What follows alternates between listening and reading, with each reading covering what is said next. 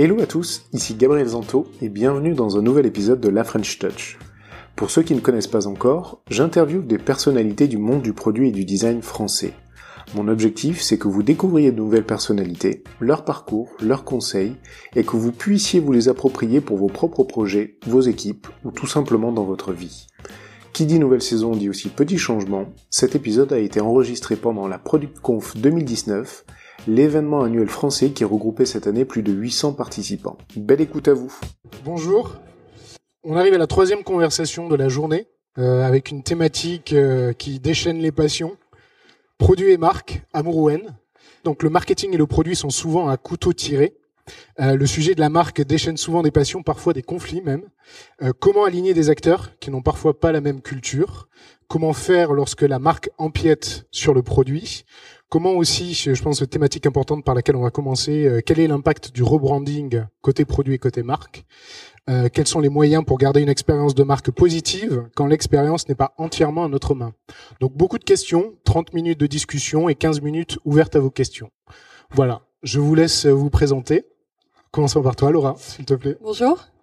Euh, donc je suis Laura, euh, j'ai 37 ans, je suis CPO chez Vite Dressing et euh, depuis deux ans co-CEO euh, avec euh, deux autres de mes petits camarades euh, qui sont CTO et CFO. Voilà, donc c'est un format un petit peu inédit. chez Vite Dressing, donc on est une des premières plateformes créées en France sur la mode de seconde main.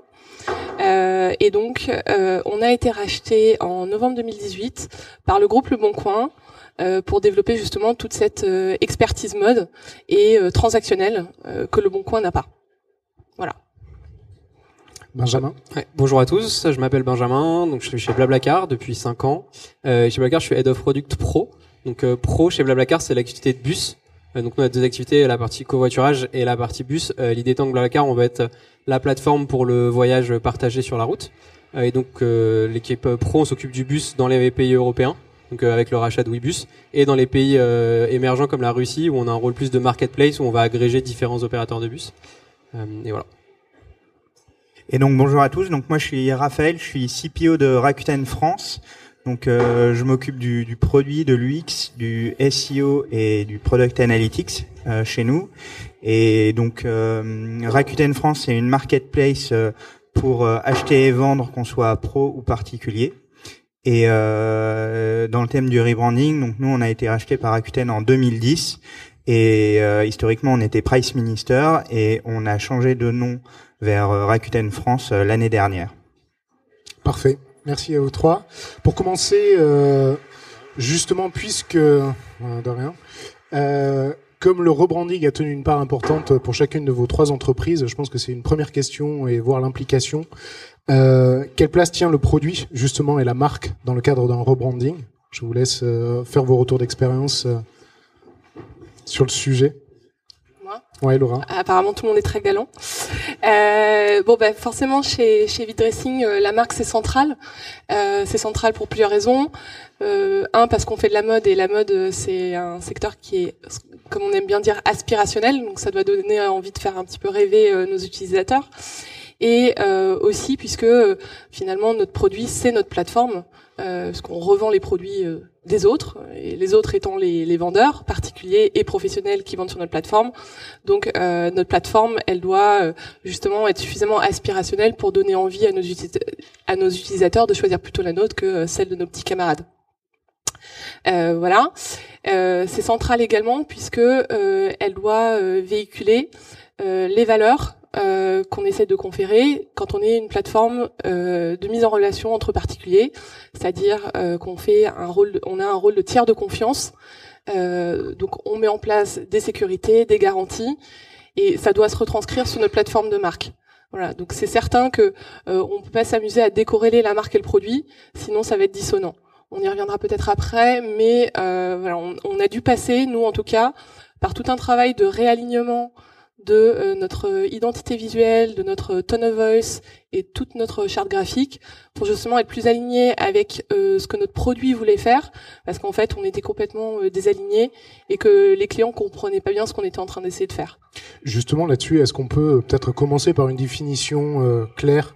Qu'est-ce qu'on appelle le territoire de la marque? C'est quand la plateforme de marque, territoire de marque histoire qu'on parle de la même chose. Alors pour moi, mais je sais pas si on partage la même définition, euh, pour moi le territoire de la marque c'est tout ce qui est visible par les utilisateurs et qui va permettre à la marque de s'exprimer donc sur les différents touchpoints, donc les, les points de contact, c'est-à-dire l'identité visuelle, donc euh, le logo, euh, la typo, euh, les pantones associés à la marque, l'iconographie qui est très importante. Par exemple chez nous c'est très important. Euh, euh, ça peut l'être aussi peut-être chez Blabla je sais pas en fait c'est je dirais c'est que la marque c'est ce que on a envie que les gens se souviennent quand ils pensent à nous. Ça. donc euh, c'est comment on positionne on a envie de se positionner dans l'esprit des gens. Euh, et tu parlais de rebranding. Nous euh, nous par exemple quand on a fait un rebranding en fait on n'a pas changé de nom on a changé de couleur alors c'est cosmétique mais c'était avant tout en fait un positionnement différent d'une plateforme de covoiturage où je partage mes frais on s'est repositionné sur en fait on c'est la destination on permet aux gens d'aller quelque part et du coup, on essaie de changer la perception que les gens nous, les gens nous. Et euh, je pense que c'est clé en fait de lier produit et marque justement, parce que si tu veux que les gens aient en tête une image de toi, mais que quand ils utilisent ton produit, ils le retrouvent pas, bah là, il crée une dissonance. Enfin, si demain nous on voulait que les gens pensent à nous comme la marque qui fait que je peux aller quelque part, mais que sur notre site on était autour du partage de frais, des prix en gros, des prix barrés, une espèce de dissonance qui fait qu'on les gens se souviennent plus, comprennent plus en fait ce qui va. Ouais, c'est exactement ce qui s'est passé et enfin on y reviendra, mais c'est pour ça qu'on a fait nous un rebranding. Euh, et, et, je dirais le dernier composant de, de de la plateforme de marque, euh, qui est pour nous un, quelque chose de très important aussi, c'est le tone of voice. Donc tous, tous, tous ces éléments de langage en fait qui vont graviter autour de la marque. Donc comment on parle de la marque, euh, quels sont les mots clés qu'on utilise, qu'on associe à la marque, quel est le mission statement et du coup euh, quelque part tout un catalogue de mots clés qu'on va pouvoir utiliser pour dire ce qu'on fait, pour décrire, ce qu'on fait au travers des différents canaux. Et c'est pas toujours la même chose. Voilà, on va pouvoir euh, s'exprimer sur la marque de différentes façons quand on est au service client ou quand on est au produit ou sur l'application. Donc voilà. Donc ça c'est très important, ça permet aussi de on va dire personnifier la marque, d'autant plus quand on n'a pas de produit physique à revendre comme une plateforme. Juste curiosité, euh, combien d'entre vous travaillent à proprement parler, soit en marketing, marque, versus euh, PM, en PM ou en produit? Combien? Ok. Et sur la partie purement marque, branding? Très bien. Bienvenue. Bienvenue, ouais. Super. Euh, je vous laisse continuer du coup, Raphaël ou. Ouais, donc chez nous, euh, donc nous on a été racheté, donc comme je disais par par Rakuten en 2010 et on a changé de de nom en 2018. Donc autant dire qu'on a eu huit années de co-branding entre Price Minister by Rakuten avec un Price Minister petit, un Rakuten en moins plus grand, plus petit. On, on a on a pas mal euh, itéré sur notre logo pour euh, finalement arriver en juin dernier sur Rakuten France. Euh, l'intérêt euh, d'avoir fait ça, c'est que ça nous a permis pendant huit ans de s'approprier la marque euh, via le rebranding au travers des fonctionnalités que Rakuten au Japon essaye de transmettre dans sa marketplace. donc tout un programme de fidélité, toute une notion de d'empowerment des marchands, où on, où on, peut avoir leur propre corner de marque dédié assez fort, qui est vraiment très culturel au Japon. Et du coup, euh, le rebranding, ça a été euh, quelque chose d'assez long, mais qu'on a pu euh, approcher d'une manière très pragmatique chez nous pour finalement l'année dernière faire le petit coup de rush final et changer de Price Minister à Rakuten France. Justement, on parle de la culture d'entreprise. À quel point celle-ci est importante ou forte dans, dans le travail de collaboration produit et marque Est-ce que tu parlais de la culture japonaise? Ouais, je te laisse, je te laisse euh, expliciter. Ça a l'air douloureux.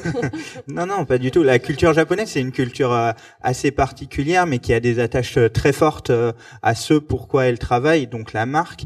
Et du coup, c'est vrai que chez nous, quand on quand on travaille chez Rakuten, on sait pourquoi on travaille ici. On a vraiment euh, des mission statements, on a des, on a ce qu'on appelle euh, en japonais des shugi, donc vraiment euh, des façons de travailler et des façons de penser qui sont très présentes. Et du coup, tout ça bien intégré par les collaborateurs, les PM, les PO, ça permet vraiment de s'approprier les sujets de la marque au sein du produit. Est-ce que c'est du brainwashing? Alors, Tout le monde, euh, tout le monde est acculturé. euh, lundi matin, on fait le Hollands, on répète les valeurs. Comment, comment on peut s'approprier cette culture d'entreprise quand c'est pas dans ton ADN de départ? Presse ministère hyper connu, hyper fort. Tout d'un coup, il y a Rakuten qui débarque du Japon. Comment, comment ça devient une euh, l'ADN produit? Alors l'ADN produit, je sais pas, mais en fait, les cultures euh, de Rakuten s'attachent euh, très bien aux produits. En l'occurrence, donc euh, pour euh, pour mon département, ça a été plutôt facile parce que c'est des notions de vitesse d'exécution, c'est des vitesses, euh, c'est des notions de user centricité. Donc euh, c'est des choses dont on parle au quotidien au produit. Du coup, je je sais pas pour tous les départements, mais pour le département produit, c'est des choses auxquelles on on se on se on se retrouve très facilement. Vous vous identifiez bien, ouais. Pour toi, Laura, justement les- Euh, alors nous, ça ça a été assez intéressant parce que la, la culture d'entreprise a, a longtemps été portée par les fondateurs. Euh, puis les fondateurs sont partis un moment. Euh, et il a fallu se, se réapproprier euh, et c'est finalement à ce moment-là qu'on a un petit peu réécrit cette identité visuelle, cette identité de marque de la marque Vide Dressing. Euh, auparavant, on était plutôt sur des codes euh, assez luxe, froids, élitistes, euh, qui se voulaient euh, très haut de gamme, assez proches euh, d'un de nos amis concurrents, euh, que je ne citerai pas, parce que je pas lui faire de pub. Et, euh, et finalement, au départ de notre fondatrice, c'est là où on s'est permis de re-questionner le positionnement de la marque, de se dire est-ce qu'on est bien aligné avec nos utilisateurs? Est-ce que c'est pas un vœu pieux, un petit peu une volonté euh, euh, euh, pour le coup euh, d'une personne? Et est-ce que ça reflète bien ce que nos utilisateurs perçoivent de nous? Et en fait, donc on a passé du temps à faire euh, des sondages euh, sur notre base de données, on a reçu des utilisateurs, on a aussi regardé pas mal de data pour voir finalement ce qu'ils achetaient comme type de marque, ce qu'ils achetaient plutôt du luxe, plutôt du moyenne gamme, plutôt du mass market. Et finalement on s'est rendu compte que nos utilisateurs, ils étaient très euh, très éclectiques dans leur choix, c'était très mixé. Et euh, ça nous a conforté dans notre idée d'aller euh, réécrire une plateforme de marque beaucoup plus inclusive, beaucoup plus bienveillante. Donc voilà, nous ce qu'on dit chez Vidressing, c'est depuis, c'est qu'on fait de la mode bienveillante. Donc mode bienveillante, ça veut dire qu'elle est abordable, accessible à tous. Euh, qu'on achète du Chanel ou qu'on achète du Zara, peu importe. L'idée, c'est vraiment de se sentir euh, accueilli par la marque et on n'est pas obligé de choisir en se disant tiens, c'est un look tombé de podium, euh, je vais, je, ça colle pas à moi. Voilà, et ça, ça a été très intéressant parce que du coup, ça a aussi eu des impacts sur la valeur, sur les, sur les valeurs de l'entreprise et des salariés. On s'est tous sentis beaucoup plus proches euh, de cette nouvelle identité. Euh, voilà, porter ces valeurs de mode bienveillante, euh, décomplexé. On s'autorise à faire de l'humour, euh, voilà, euh, parfois euh, douteux, mais c'est pas grave dans nos newsletters. Ça fait sourire. On fait de la mode, on fait pas du nucléaire. Il faut pas trop trop se prendre en sérieux. Voilà. Et ça, ça nous a aussi tous permis en interne et au niveau du produit, au niveau des équipes marketing, aussi du, du service client. Bon, on n'est pas très nombreux, on est 40, donc c'est plus facile, on va dire, de porter ces valeurs-là. Mais on se les est tous vraiment appropriés grâce à ce travail de réappropri- réappropriation de la marque. quand, quand on parle comme ça, ce que je comprends, c'est une approche très euh, user first, très, euh, en fait, quasi une approche Et data. Ouais. et data. D'accord. Je me dis, à quel moment, en fait, c'est une initiative qui vient du, de l'équipe produit au sens large, ou de la, ou du CMO, ou de la marque, d'aller à la rencontre des utilisateurs et de se dire, ok, on est, on a- il y a peut-être un décalage. Et tu vois, tu me décris une approche très, euh, on a une feature, on veut tester est-ce qu'elle est bonne ou elle est pas bonne, quel est le feedback utilisateur et comment on la Non, c'était une envie en fait qu'on avait clairement euh, au niveau de l'équipe produit. Il y en a qui pourront confirmer euh, et, euh, et porté par notre responsable brand de faire évoluer notre notre plateforme de marque qu'on trouvait un petit peu euh, un petit peu euh, vieillissante. Ok. Voilà, donc c'était une volonté qu'on a allé vérifier auprès des utilisateurs et euh, dans la data. D'accord. Ok. Benjamin, de ton côté.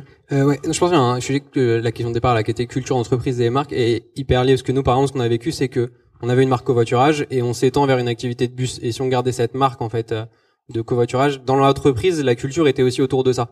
Donc on est obligé de lier les deux parce que sinon, ben on allait rabâcher en interne, on fait du covoiturage et en même temps, en même temps, on dit aux gens, euh, on va aller faire du bus et on veut leur proposer d'autres moyens de transport. Je pense que c'est clé de lier les deux et ça passe pour répondre à une de tes questions par oui beaucoup de répétitions. Euh, Enfin nous, la mission et les valeurs, elles sont écrites sur les murs. En fait, on le dit et on essaie. Et quand on fait du produit, on le fait pas toujours, mais on a des valeurs autour de un peu fairness, freedom, fraternity. Euh, on essaie de les utiliser et de se rattacher à ça parfois pour faire des choix de dire est-ce qu'en fait ça correspond à euh, à notre à la marque que nous on veut représenter auprès de l'utilisateur mais aussi que les gens en interne se raccrochent. Et ça parfois des questions difficiles. C'est-à-dire que par exemple euh, une valeur donc c'est l'égalité. Quand on fait du bus on a ce qu'on appelle du yield pricing. Donc les prix évoluent. Est-ce qu'en fait faire des prix qui évoluent c'est quelque chose qui est en lien avec l'égalité? Oui ou non? Pourquoi oui pourquoi non? Bah, c'est les exemples où on doit adresser la marque avec la culture d'entreprise pour que les gens se retrouvent dedans. Parce que sinon tu crées une une dissonance entre ce que les gens viennent chercher dans l'entreprise et ce qu'on va essayer de, de pousser aux utilisateurs? C'est formalisé, tu me disais c'est écrit effectivement quand Ouais. on va dans les locaux Blablacar, on voit c'est sur les murs. Ouais. Je suis PM ou je suis en charge d'un projet, euh, c'est libre à mon interprétation de ce qu'est la fairness ou est-ce qu'à un moment donné euh, c'est quand même assez codifié comme pourrait l'être un design system par exemple? Tu as des gens qui sont des que- référents. Je vais y, y répondre aussi bien que moi les gens de l'équipe produit, mais t'essaies de le codifier, mais après c'est toujours euh, c'est la difficulté de la marque en fait, c'est que c'est pas forcément tangible. Donc je pense que c'est au fur et à mesure que tu le définis et que tu l'appliques que tu fais évoluer aussi tes valeurs. euh. Elles restent stables, mais c'est après à chacun de se faire son point de vue. euh.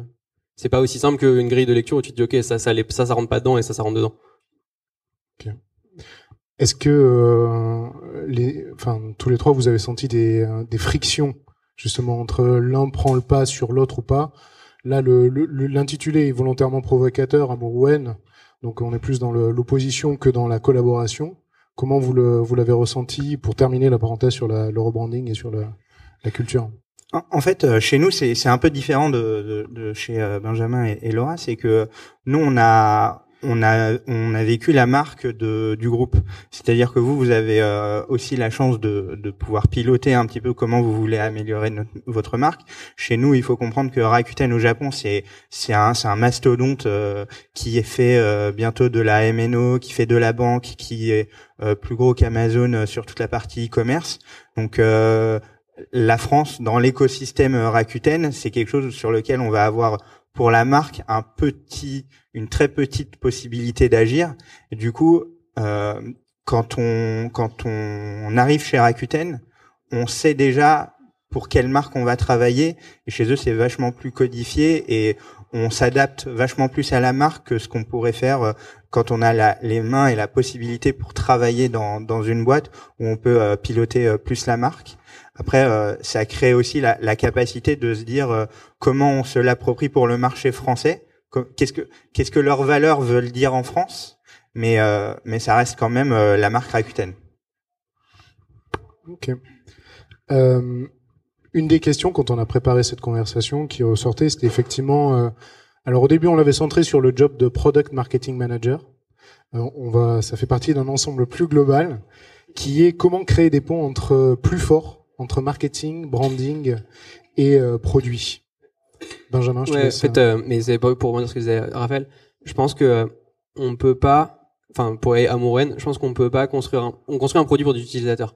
Et la marque, c'est ce qu'on veut qu'ils re- retiennent de l'expérience qu'ils ont eue et ce qu'on veut aspirer chez eux. Et on ne peut, enfin, conviction personnelle, on peut pas euh, délier les deux. T'es obligé de travailler ensemble en fait. C'est qu'à un moment, tu peux pas et vouloir être une marque qui se dit, comme Laura le dit, par exemple, euh, ouverte et euh, inclusive qui permet de tout faire et en fait avoir une expérience qui est copiée sur un site de luxe parce qu'en fait il y a un moment les deux marchent pas euh, c'est vrai qu'au début tu te dis ah la marque c'est ceux qui veulent mettre des phrases qui veulent rien dire ou mettre des nouvelles couleurs des nouvelles photos mais en fait si on n'arrive pas à se parler du coup on crée un pont et en fait y a et nous on l'a vécu en fait le rebranding était aussi lié pour ça c'est que on avait des pubs marketing avec euh, aussi bête des couleurs des messages des images qui n'étaient pas du tout celles qu'on retrouvait dans le produit en fait il y a une dissonance tellement forte que ça marche pas et là, en fait, on, a, on bosse beaucoup pour que tout ait un lien, tout, est, tout soit lié, pour que justement il y ait une cohérence et que l'utilisateur s'y retrouve. Parce qu'à la fin, on construit un produit pour un utilisateur.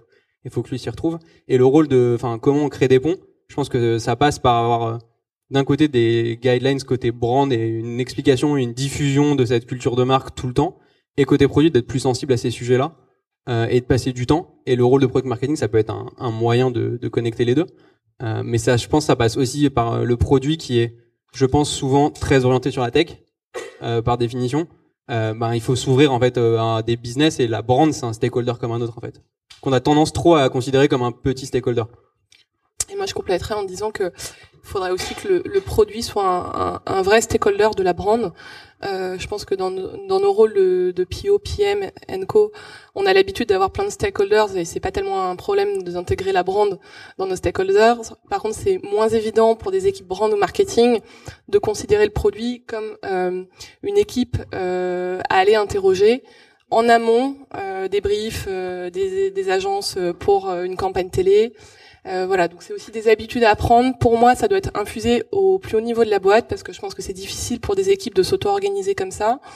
Donc euh, ça doit être porté par euh, enfin des membres du Comex ou du Codir qui du coup doivent faire en sorte que les équipes produits sont consultées, interrogées en amont.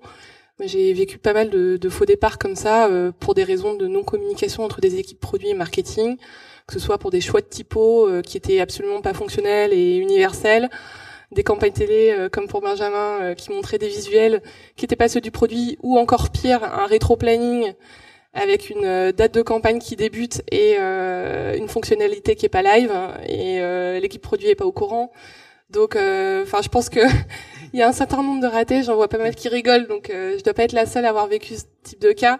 Mais je pense que les équipes marketing aussi brand doivent être sensibilisées euh, et je rejoins euh, Benjamin sur le fait que le rôle de PMM, il est intéressant, mais euh, voilà, c'est ça, créer un rôle de PMM sans qu'il y ait de, de, vraiment de lien au, au niveau au niveau Comex dire je suis pas certaine que ça serve à grand chose.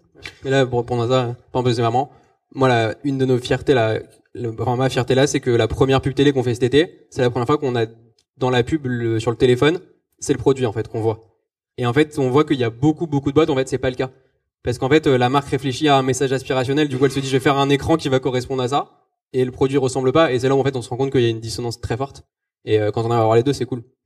Oui, parce que pour euh, pour rebondir sur sur sur ce que tu dis, c'est que nous ici sur la table ronde, en fait, notre seule façon de communiquer notre marque, on est tous seulement des sites en ligne ici, et du coup, faut pas oublier que à part le produit, on n'a pas euh, euh, des cafés, on n'a pas des boutiques physiques, euh, on n'est pas on n'est pas dans le retail à proprement parler en tant que marque. Donc il faut se dire que son produit, c'est le reflet de sa marque et c'est le seul endroit, pour nous trois en tout cas, où on a la, capacité d'exprimer ce que la marque veut dire. Donc on peut pas en tant que product se dire que la marque est un autre sujet et inversement, la marque ne peut pas se dire ça. Et je pense que la pub télé qui ne monte pas, euh, qui monte pas ça, c'est le parfait exemple de euh, réussir à relier les deux mondes. Je je suis pas en train d'envoyer des messages, je regarde vos questions. Euh, justement, ça, ça, me fait penser. On l'a vu quand les gens ont rigolé dans la salle. Il y a quand même pas mal de friction. Première question en termes organisationnels. Est-ce qu'il faut une certaine taille de boîte pour que euh, pour que les gens puissent se parler, que ce soit par la création de postes, que ce soit enfin Comex ou quoi que ce soit. Est-ce que vous auriez des tips à donner à des gens dans la salle qui ont des problèmes dans lesquels la marque ne parle pas au produit sur comment faire concrètement? Bah moi, je pense que c'est plutôt euh, l'inverse. C'est-à-dire quand on est petit, c'est facile, et puis dès qu'on commence à grossir, euh, c'est là où les difficultés peuvent se créer. Enfin, euh, je, je l'ai constaté à divers à divers moments de mes expériences professionnelles. Quand on est petit, au contraire, c'est plutôt facile. On n'a pas besoin de créer des postes spécifiques. En général, quand on a un projet avec une mission très claire, par exemple pour une start-up, voilà, on sait où on va, les valeurs de la marque sont très bien portées par les fondateurs. Euh, c'est plutôt euh, en phase de scaling ou de, maturité que là, euh, les problèmes se créent et parfois un petit peu de politique qui vient avec. des conseils. Je pense que en fait le, le rôle de PM c'est un rôle de catalyseur. Donc c'est aussi au product manager d'aller chercher ces infos là et de pas attendre qu'elles viennent vers eux. En fait le pour moi aujourd'hui enfin les, les équipes les équipes des pays, les équipes marketing, la brand, la tech, c'est des équipes qui ont le même poids il faut parler à toutes ces équipes-là et prendre leurs infos pour euh, que la cohésion, la cohésion se crée en fait. Ouais, là, tu vois, enfin, Blablacar, vous avez une équipe brand. Moi, je vois Magellan, on est 25. Hmm. À part euh, un cofondateur qui est ultra cheval là-dessus, et j'ai pas d'interlocuteur. Hmm. Donc, soit éventuellement on me dit euh, Gab, ça respecte pas. Bon, en étant CPO, il vaut quand même mieux que je, je sois en phase. Mais, enfin, tu vois, pas forcément cette, cette personne, ce, ce gardien c'est là où je pense que le côté euh, le rap le rappeler enfin tu parlais des fondateurs et je pense ouais, ils ont un rôle clé euh, il y a de le management le top management d'une boîte et les fondateurs ont un rôle clé à jouer à diffuser cette euh, cette marque pour qu'en fait tout le monde s'en fasse l'avocat à la fin. Et qu'en fait, ben, comme disait Raphaël, en fait, vu qu'on vend pas des produits qui vont se faire le relais de ce, de ce qu'on veut être comme marque, il faut que tout le monde dans la boîte se sente responsable de ça. Je pense qu'il y a un truc qui est important aussi, indépendamment de la taille de la boîte, c'est euh, ne jamais se dire que c'est la responsabilité d'un autre. Parce que euh, on peut être 15 15 000 ou 50 ou 25 dans une boîte. Euh, à partir du moment où on se dit, euh, bon moi je fais mon petit produit, lui il va se débrouiller pour faire sa marque et la rendre reconnue. Là on a raté, on a raté le défi humain, peu importe le poste dans la boîte où on se dit bon bah ça y est, ça se passe pas bien. Il faut au contraire se dire moi j'ai un périmètre mais je dois être au charbon sur tous les sujets pour m'assurer que mon entreprise euh, évolue dans le bon sens. Et donc la marque fait partie de ton entreprise et donc tu dois la porter et y, porter de l'attention comme sur tous les autres sujets d'une entreprise quoi. Je pense qu'il peut y avoir aussi un, un allié euh, qui est euh, l'équipe euh, design, puisque l'équipe design, elle est souvent à la croisée du chemin entre euh, le marketing et le produit, euh, parfois rattaché au marketing, parfois rattaché au produit, parfois ailleurs, je sais pas, mais en général, c'est les deux rattachements les plus euh, les plus classiques. Et euh, avoir euh, des designers qui sont euh, euh, bien infusés de la de la culture de marque et en même temps bien fonctionnels comme on les aime. Je pense que ça permet aussi d'avoir un allié et que l'équipe brand puisse parler avec des gens qui parlent un tout petit peu plus leur euh, leur métier que euh, parfois les PO euh, qui sont trop rationnels.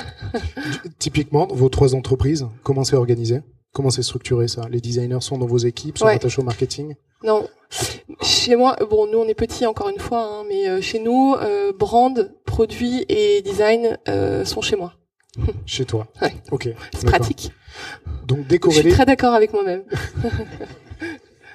Du coup, euh, le bon coin est quand même à part dans tout ça là. Ah oui, oui, non, je parle de vide dressing, je parle pas du bon coin. Ouais. Ouais, ben parce que quand on atteint cette masse critique euh, à 1000 personnes, euh, c'est pas possible d'avoir toutes les équipes euh, Ok. dans la même tête. Toi, Benjamin, Nous, Raphaël. en fait, le côté donc produit, et, enfin l'équipe c'est Product and Experience dans lequel on a des PM et des UX, euh, donc des designers, et on a une équipe brand qui est dans l'équipe marketing. Donc là, ils ont aussi des designers, mais qui vont être sur les designs de publicité, euh, de choses qui sont pas euh, liées au produit. Mais on a beaucoup travaillé lors de notre rebranding euh, il y a un an et demi à faire en sorte que les guidelines visuels, euh, content, tu parlais euh, tone of voice, soient les mêmes pour les équipes euh, UX, produits et les mêmes euh, et les équipes euh, et les équipes brand pour que du coup il y ait une espèce de cohérence euh, pour qu'il y ait pas une espèce c'est qu'il y ait une cohérence globale euh, dedans. D'accord. Euh, chez nous, donc, euh, on a des product managers et des product designers euh, dans, dans, dans l'équipe product, et on a euh, une équipe marketing qui a euh, des web designers et des personnes qui sont plus attitrées à la marque ou euh, à certains de nos sous-marques comme notre club de fidélité. Euh, par contre, euh, on a vraiment un, point de contact, mais après c'est quand même la marque est quand même vachement pilotée par le Japon, faut être honnête. Et dès qu'on essaye de faire un- une petite digression de la marque, normalement le lendemain matin quand on se réveille, on reçoit quelques emails. Donc euh, on est quand même plutôt bien piloté. Il y a une équipe au Japon euh, branding qui est énorme et, euh, après on, on se l'approprie comme on peut avec validation du Japon. Donc il y a un point de contact pour ça chez nous qui a en partie ce sujet-là. Sur la notion de rebranding, une question intéressante. Comment mesurer le ROI de changement de marque? Est-ce que ça se mesure? Est-ce que vous l'avez mesuré? Et si oui, quels étaient les indicateurs que vous avez voulu suivre? Ça, c'est sur le rebranding, mais on Ouais. peut poser la même question sur euh, une stratégie de développement de marque. Qu'est-ce qui, qu'est-ce qui est tangible? D'un point de vue, enfin d'un point de vue visuel, enfin la partie visuelle rebranding, nous on n'a rien mesuré. Ouais. Donc, du jour au lendemain, on a changé toutes les couleurs, euh, tous les logos et tout, et c'était yolo. Et, euh, et en fait, parce que je pense a un moment, faut mesurer les choses quand, enfin, on ne changeait pas tout. Euh, et après, en termes de perception de marque, on le mesure. Je pense qu'il y a des, ici, il y a des logiques de tracker, enfin, qui permettent de savoir ce que les gens retiennent de notre marque. Je pense c'est comme ça qu'on le mesure, mais ça prend du temps. hein. Nous, on l'a mesuré sur la campagne télé, en fait, euh, qui apportait les nouvelles couleurs de la marque. Et donc, on a fait, euh, on a fait du tracking avec euh, des outils type Realytics et, et des post-tests. Donc là, c'est plutôt du Cali avec des instituts pour voir si les valeurs perçues correspondaient bien à ce qu'on avait voulu infuser. Après, c'est pas du ROI pur, c'est vraiment plus, on va dire, un alignement d'une compréhension par rapport à ce que nous on avait essayé de définir. Chez nous, on, a pu euh, on a pu avoir la chance de faire euh, un rebranding euh, hyper product parce que comme on avait 8 ans pour le faire, on a pu faire nos AB tests de petites couleurs, on a testé les CTA rouges pour s'aligner aux colorations Rakuten, etc. Et l'objectif, c'était pas d'avoir un ROI sur euh, perdre une marque qui a une notoriété assistée comme Price Minister de 94% euh, vers une marque qui a une notoriété euh, assistée de à l'époque 30 ou 40% avant notre campagne télé de l'année dernière. Mais c'était plutôt de se dire OK d'un point de vue justement métrique produit on va pas on va pas dégrader nos KPI avec un rebranding final euh, sur nos KPI produits. Après, changer de nom de domaine, c'est un autre sujet, mais euh, mais euh, mais voilà, vraiment changer de produit, ça, on a eu le temps de le faire. Mais justement, changer de nom de domaine, ça a été un énorme sujet pour vous. Ça, je pense que ça vaut le coup pour l'audience d'entendre un peu ton retour d'expérience là-dessus. Ouais, changer de changer de nom de domaine, c'est c'est quelque chose qui est euh, très difficile, d'autant plus quand on a l'équipe SEO euh, dans son dans son scope, on se fait euh, on est on est le cœur de l'attention pendant un bout de temps. Il faut savoir que nous, Price Minister, même si on a une marque, on avait une marque assez connue, on avait une notoriété spontanée assez faible par rapport à notre notoriété assistée. Ce qui fait que dans notre trafic SEO, il n'était pas composé euh, comme peut l'être euh, oui, SNCF de euh, la marque à 80% de sa notoriété SEO, mais c'était nous plutôt de l'ordre de 20-30%. Nous, on était fort sur iPhone 6 pas cher ou d'occasion. Et donc du coup, changer de nom de domaine euh, sans tuer euh, son produit et son et ses KPI. C'était vraiment un challenge. Du coup, nous on a migré sur euh, sur rakuten.com avec avec un sous-nom de domaine fr.shopping.rakuten.com pour pouvoir minimiser l'impact qu'on avait de un changement de domaine et pas partir sur rakuten.fr pour bénéficier de la notoriété d'une marque déjà installée et d'un site qui était déjà existant, ce qui fait que on est passé euh, d'un site qui avait euh, euh, dans le monde une quinzaine de millions de backlinks à un site qui en avait 40. Du coup, on a pu un peu moins souffrir du, du rebranding d'un point de vue nom de domaine. La grande différence, c'est que vous avez changé de marque visuelle, de positionnement et de nom qui est la grande différence. Enfin, nous, nous, Blablacar, on a juste changé de positionnement et de couleur, mais le nom reste le même. Même si là, on, nous, par exemple, on a Webus qui va devenir euh, dans quelques temps Blablabus, où on a la même chose de mm. comment on les, comment on les accompagne. Et justement, Blablabus, comment vous construisez euh, cette collaboration entre marque et produit? C'est quoi, c'est quoi la roadmap commune, la strat C'est, c'est exactement, c'est qu'est-ce qu'on veut, en fait, comment on veut se positionner en tant que marque dans un Blablabus, comment on veut faire en sorte que ce soit une, que tu préfères cette marque-là à une autre, dans un marché hyper concurrentiel où en fait tu te rends compte qu'aujourd'hui les gens euh, ne savent même pas dire correctement le nom des autres marques. Donc comment t'existes euh, et du coup ça passe par ton produit et donc ça veut dire bah, les bonnes images, le bon wording, le bon tone of voice. Euh, et, euh, et l'avantage qu'on a par rapport à ce que c'est que là maintenant on a des, des grandes voitures avec 50 places dedans euh, qui sont sur les autoroutes. Donc tu peux euh, faire comprendre ça aux gens. Mais c'est ouais, c'est un challenge de, de te positionner parce que, euh, parce qu'encore une fois, c'est une, tu veux que les gens se représentent ça. Sur le covoiturage, il y avait un côté, euh, j'ai une expérience dans la voiture.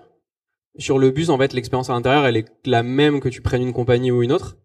Donc comment t'existes, comment tu fais exister ta marque là-dedans, sans tomber dans le je suis le moins cher, euh, donc du coup viens chez moi. Ou là tu, tu deviens une marque hyper, euh, enfin, tu deviens, tu deviens quoi, c'est pas cher. Enfin, c'est là où c'est c'est hyper c'est difficile, il faut qu'on trouve le bon moyen.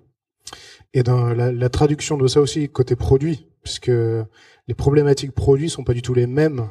C'est pour ça qu'aujourd'hui, là, on va garder un site Blablacar et un site Blablabus, parce que justement, on a, enfin, d'un point de vue produit, on a besoin de faire de Blablacar, la plateforme aujourd'hui, un produit qui vend les deux. Euh, et donc, du coup, ça veut dire aussi que la marque va se retrouver, et c'est, euh, et c'est un challenge qui, qui prend du temps, hein. tant d'un point de vue produit que d'un point de vue marque, que les gens comprennent le, le changement. Ok. Euh, question, euh, idée plus, plus difficile à défendre. Est-ce qu'on peut explorer l'idée que produit et marque ne soient pas forcément alignés? Est-ce que ça peut tenir ça? Pense pas. J'essaie de chercher des exemples et euh, ouais, j'en trouve pas. Je pense un, un, excellent exemple de lien marque-produit euh, qui est proche de ce qu'on fait, c'est Apple.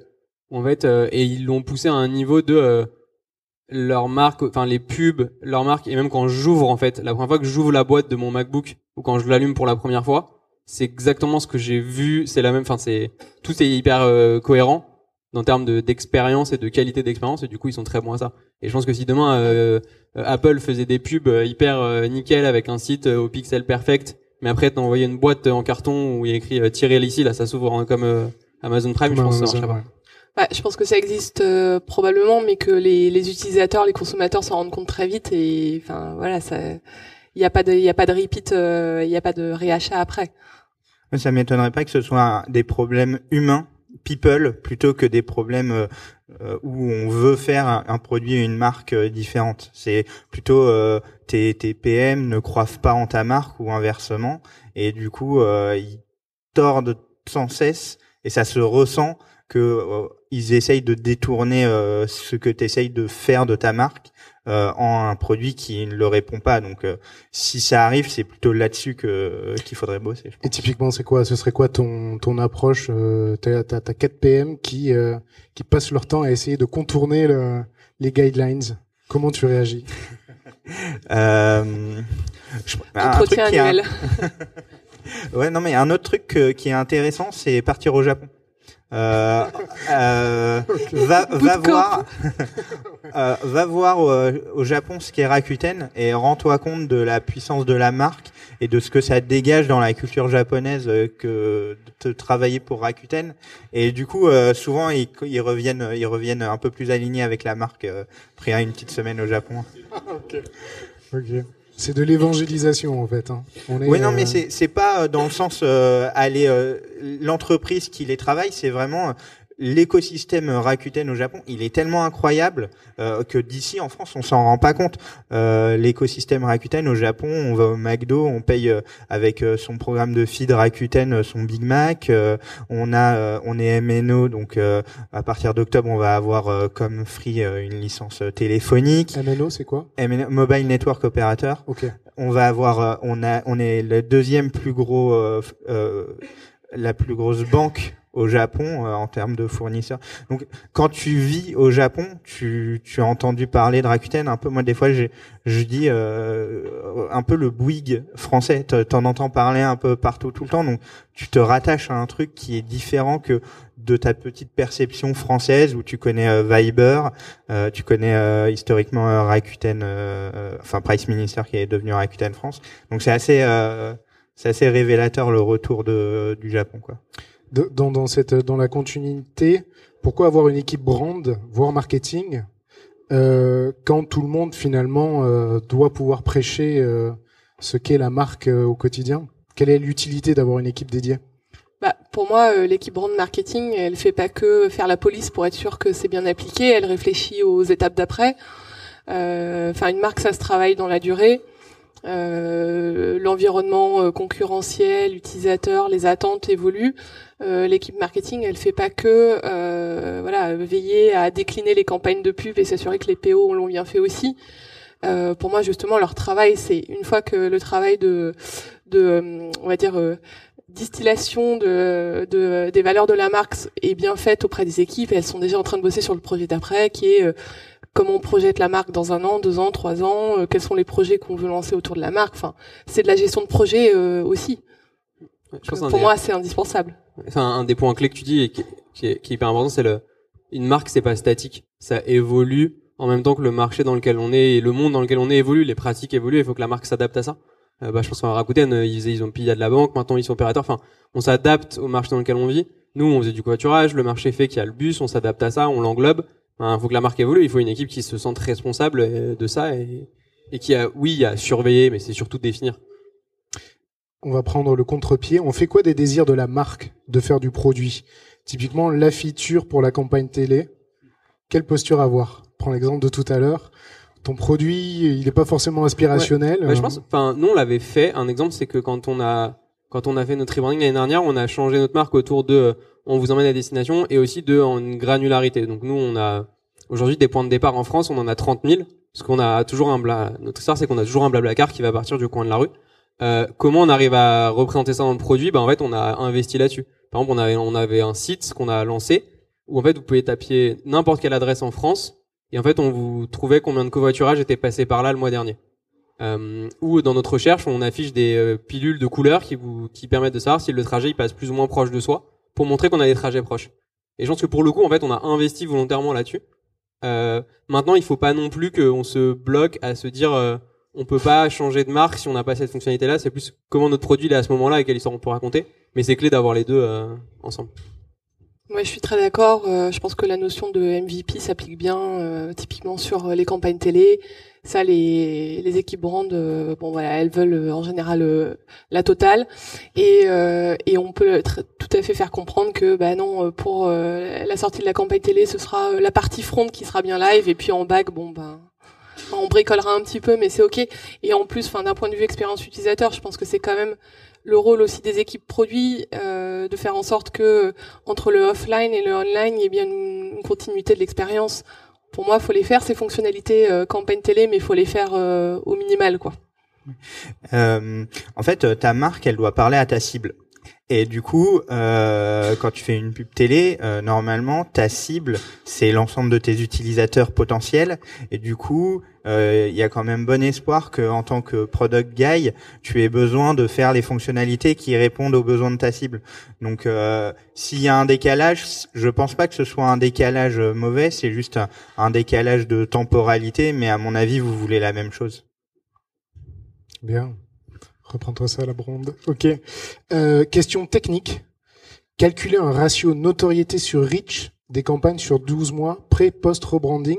C'est forcément les personnes qui bossent au branding qui ont posé ça. Euh, je reprends. Calculer un ratio notoriété sur reach des campagnes sur 12 mois, pré, post, rebranding pour objectiver l'impact du projet. Est-ce que c'est une bonne ou mauvaise idée? J'ai pas de point de vue. Joker? Ouais. Bah euh, euh, non, pourquoi pas Moi, je pense que si. Non, mais en fait, si c'est des indicateurs qui sont bien traqués déjà. Tu peux la reformuler pour que tout le monde comprenne parce que j'ai pas compris. Bah, notoriété, donc euh, bah, chaque chaque entreprise a sa définition de la notoriété. Ça peut être un NPS, ça peut être, euh, j'en sais rien, le nombre de téléchargements sur l'App Store. Enfin, peu importe finalement quel est le KPI qu'on considère pour être un KPI de notoriété. Et Reach, bah, c'est du coup quels sont le nombre de de d'humains de, que j'ai touché sur ma campagne télé et est-ce que euh, on considère que ce ratio est évolué dans le temps? Donc euh, bah, ça me paraît pas déconnant si c'est pas des, des KPIs qu'on crée juste pour calculer si ça a évolué. Enfin voilà. Faut que ça ait du sens pour l'entreprise. C'est-à-dire qu'il faut que la notoriété soit le KPI qu'on suit d'habitude et que le reach soit aussi celui qu'on suit d'habitude. En fait ça dépend aussi de pourquoi tu as rebrandé c'est quoi ton objectif de rebranding? Est-ce que c'était justement d'augmenter ta notoriété ou ton impact ou pas? Ça peut être une autre problématique. Du coup, est-ce qu'il faut le suivre? Ça dépend du contexte, j'aurais tendance à dire. Ok. Très bien. Ben, je vous remercie. Merci encore. Merci. Merci. Merci Gabriel.